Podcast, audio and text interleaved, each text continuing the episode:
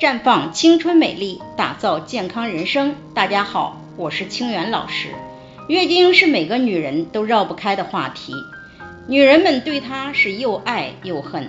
当它来临时，觉得太麻烦；不来时又忐忑不安。那么，月经突然推迟或者不来，都有哪些情况呢？对于有两性生活的女性，一旦月经突然不来，首先要检测是否怀孕。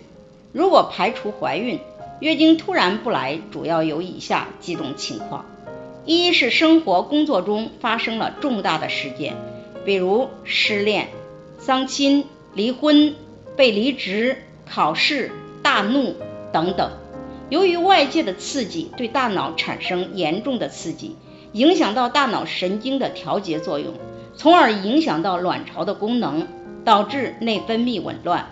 造成月经推迟不来，这个因素在生活中占有很大的比例，因为大多女性是感性的，很容易受到情绪的影响。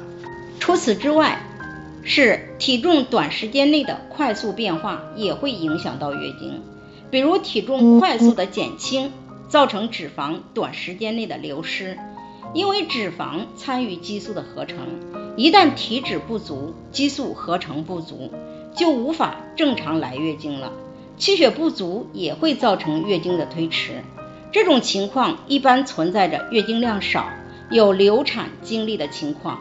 因为脾胃为气血生化之源，如果脾胃虚弱、饮食不均衡，那么气血的生成就会不足，也就不能及时的恢复月经。